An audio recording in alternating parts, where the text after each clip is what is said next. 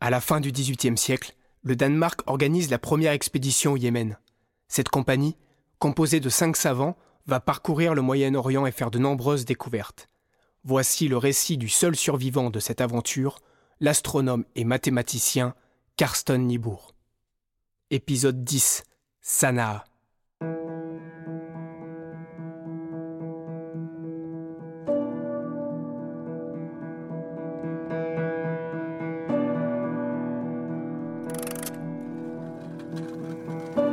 Le courrier danois de Copenhague, 12 janvier 1761. En cette année de grâce 1761, bien que les temps soient difficiles, Sa Majesté le roi de Danemark s'efforce sans cesse de favoriser le développement des connaissances et des sciences. Aussi a-t-elle décidé d'envoyer, à bord du vaisseau de ligne le Groenland, une compagnie de savants qui devra traverser l'Égypte pour gagner l'Arabie heureuse. Le retour en Europe se fera par le Moyen-Orient, dans le but de procéder, partout où elle se trouvera, et pour le plus grand bien de la science, à de nouvelles découvertes et observations. On peut espérer qu'avec la grâce de Dieu, leurs ailes et leurs capacités leur permettront de mener à bien cette entreprise.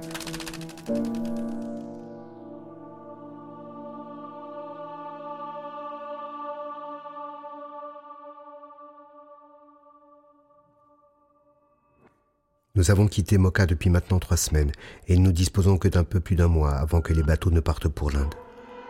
Maintenant commencent les durs lieux. La caravane fait tant de haltes qu'il m'est difficile de calculer exactement les distances parcourues. Coup sur coup, nous devons nous arrêter dans de misérables huttes à café pour y chercher un abri contre les averses qui tombent régulièrement. Après quatre jours, nous atteignons seulement le village d'Ib. Le lendemain, le 2 juillet, Forchkol est si affaibli qu'il ne peut plus se tenir sur son âne. Nous passons la Houad, Barken, pour arriver à Mensil, le point le plus haut que nous devions franchir entre Moka et Sanaa. Nous sommes le 4 juillet. Ce même jour, je suis pris d'un violent accès de fièvre, mais nous devons repartir, car nous ne pouvons pas nous procurer des vivres pour rester dans un village si isolé. 5 juillet 1763, une date amère dans l'histoire de l'expédition. Nous avons essayé de rallier Yérim, la ville la plus proche, en franchissant la montagne de Soumara dont les pentes sont raides et presque infranchissables. Avec Bauernfeind, nous partons en avant le matin de bonne heure. Kramer et Berggren suivent en portant Forchkol plus lentement.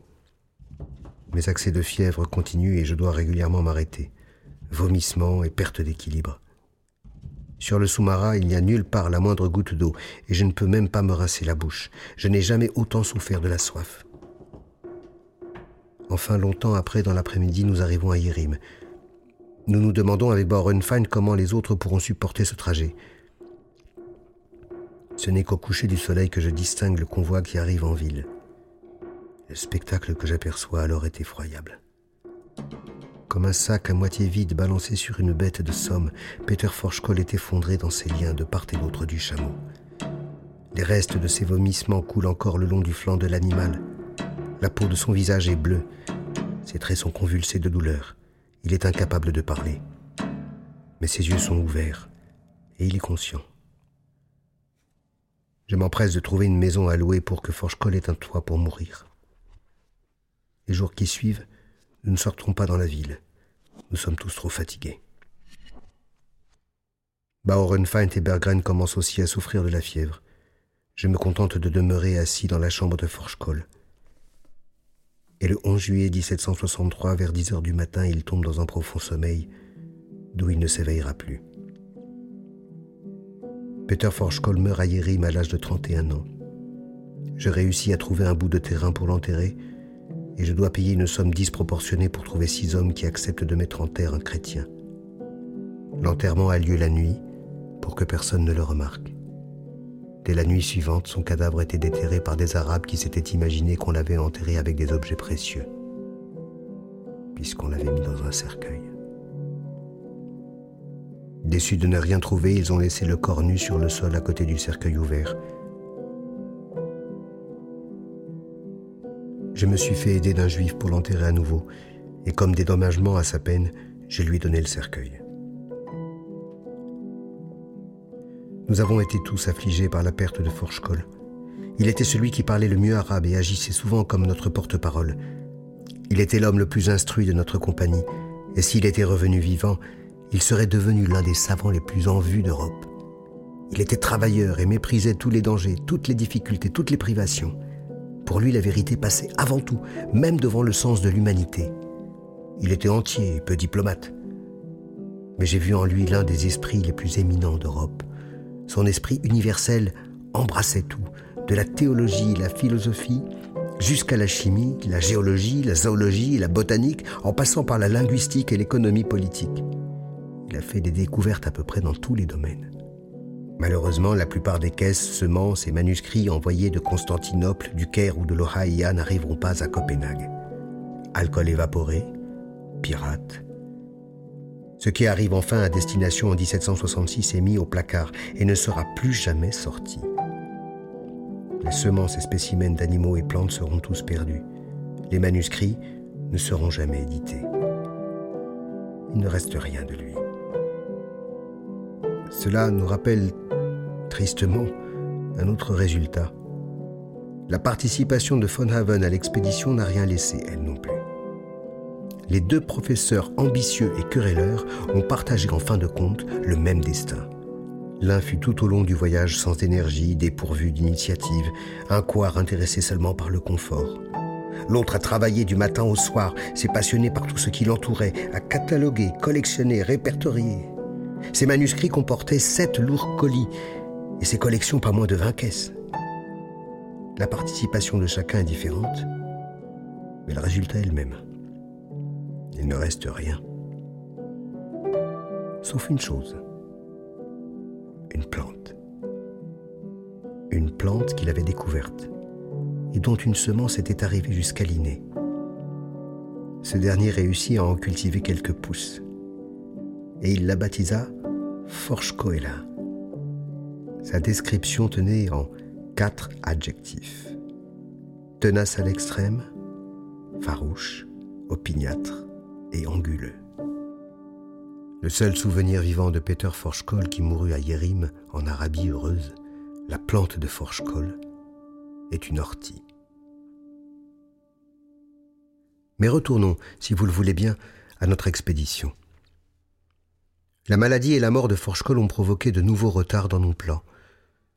Dans un mois à peine, les vaisseaux anglais auront quitté Mocha et nous nous trouvons à mi-chemin de Sanaa. Dès le lendemain de l'enterrement, nous partons tous les quatre sur la route, à travers la montagne, vers la capitale. Les événements de Irim ont rempli nos cœurs de terreur. Si Forchkoll, sûrement le plus fort d'entre nous, a subi un tel sort, à quoi devons-nous nous attendre?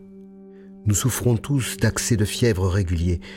Nous accomplissons alors les dernières étapes de notre long voyage sans organisation, sans cohésion, maussade et muet, et chacun de nous plongé dans nos propres réflexions sur l'avenir. Enfin, un soir, le 16 juillet, nous faisons notre entrée au milieu de belles demeures entourées de vignobles et de vergers chargés de noix, d'abricots et de poires déjà mûres.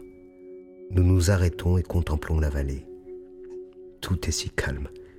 En bas se dresse la ville de Sanaa, la capitale de l'Arabie heureuse. Enfin, après deux ans et demi de voyage, depuis l'Égypte, nous portons les mêmes vêtements arabes, devenus si sales, si locteux qu'avec nos visages ravagés par la maladie, nous ressemblons plutôt à une bande de voleurs affamés. Nous nous lavons, taillons notre barbe, enfilons nos costumes turcs de Constantinople et nous descendons vers la ville. Peu de temps après, nous sommes accueillis par le premier ministre de l'imam, Faki Ahmed, qui nous conduit jusqu'à une maison de campagne mise à notre disposition aussi longtemps que nous le désirons. Pour la première fois, nous dormons dans de vrais lits, et alors que nous prenons le café dès le matin, arrivent toutes sortes de cadeaux de bienvenue de l'imam. Cinq moutons vivants, trois chameaux chargés de bois et de nourriture. Nous nous remettons de notre voyage, et depuis bien longtemps nous n'avions eu un logis aussi agréable. La maison est placée au milieu d'un verger rempli de toutes sortes d'arbres fruitiers qui semblent sauvages. C'est un jardin de style arabe avec des jets d'eau et des bassins. Deux jours plus tard, le 19 juillet, nous sommes reçus par l'imam. L'audience a lieu dans une grande salle du palais royal, rectangulaire et voûtée. Le sol est recouvert de tapis persans. De grands jets d'eau sortent d'un bassin central. L'imam est assis sur le trône entre les coussins, les jambes pliées sous lui à l'orientale. Il porte une tunique vert clair avec de longues et larges manches. Un gros nœud d'or retient sa cape. À sa droite se tiennent ses fils, et à sa gauche, ses frères. Nous prenons place sur une marche en contrebas. Tout le long des murs, sur deux rangées, jusqu'à la porte d'entrée, de nobles Arabes se tiennent debout. On nous conduit jusqu'à l'imam pour lui baiser l'intérieur et l'extérieur de la main, privilège rarement accordé à des chrétiens, ainsi que sa tunique à hauteur des genoux. Un profond silence règne dans la salle. Pendant l'entretien, je n'entre pas dans les détails du voyage. Je loue la tranquillité avec laquelle nous avons parcouru les routes de l'imam ainsi que l'hospitalité qui nous est partout dispensée. Puis, je présente mes objets et curiosités à l'imam, Jean vu à l'envers dans l'astrolabe, pouls géant, baromètre, boussole, carte. Enfin, je lui remets des présents, des montres et les instruments de physique de Forge-Col. Tout est accepté de bonne grâce. Après l'audience, j'entreprends immédiatement de dresser le plan de la ville et d'étudier les relations commerciales locales. Tâche qu'autrefois je menais à bien en compagnie de Forge-Col. Je visite le grand quartier du marché, les rues d'artisans avec leurs forgerons, savetiers, celliers, tailleurs de pierre, orfèvres, relieurs, écrivains publics. La capitale de l'Arabie heureuse dépasse tout ce que nous espérions. Sanaa est vraiment un paradis sur terre. Nous sommes également invités chez toutes les personnalités officielles. Au départ, nous pensions quitter Sanaa le 20 juillet, lendemain de l'audience. Mais de nouveaux retards s'accumulent. D'abord, il faut mettre en scène une magnifique séance d'adieu chez l'imam, ce qui prend un certain temps. Puis, des voleurs de la région retardent la caravane que nous devons prendre pour entrer à Moka. Je décide de changer de route pour ne pas repasser par Taès et Yérim, mais plutôt par Moftak et Samfour pour rejoindre Bait al-Faki à l'ouest en vue de compléter ma carte du Yémen. Alors commence notre course contre le temps, et cela par des pistes qui se révèlent les plus atroces et que je n'ai jamais rencontrées dans tout le Yémen. La pluie tombe à flot, les chameaux avancent dans un gâchis d'argile et de rochers éboulés. Le 30 juillet, à marche forcée, nous dépassons la ville de Moftak et le village d'Adesi. Nous arrivons le soir à Samfour. Je décide alors de supprimer des haltes et de doubler les étapes. Et le lendemain, nous arrivons à Bait al-Faki. Avec mélancolie, je revois la ville où nous avons été si heureux il y a si peu de temps. Nous repassons devant les rues où nous passions des soirées à jouer du violon avec Bauernfeind, muets et exténués à en mourir. Nous traversons la ville à dos d'âne et reconnaissons notre ancien quartier général. Rien n'a changé. Avec cette dernière étape, nous sortons de la région des grandes pluies. C'est maintenant la chaleur du désert comme un fardeau supplémentaire qui nous écrase, hommes et chameaux. Nous pressons alors l'allure et à 9 heures du matin, le 5 août, nous faisons notre entrée dans Moka. Nous puisons dans notre dernière force pour parvenir au port. Il nous suffit d'un coup d'œil pour nous rendre compte de la situation. Les navires anglais sont déjà partis.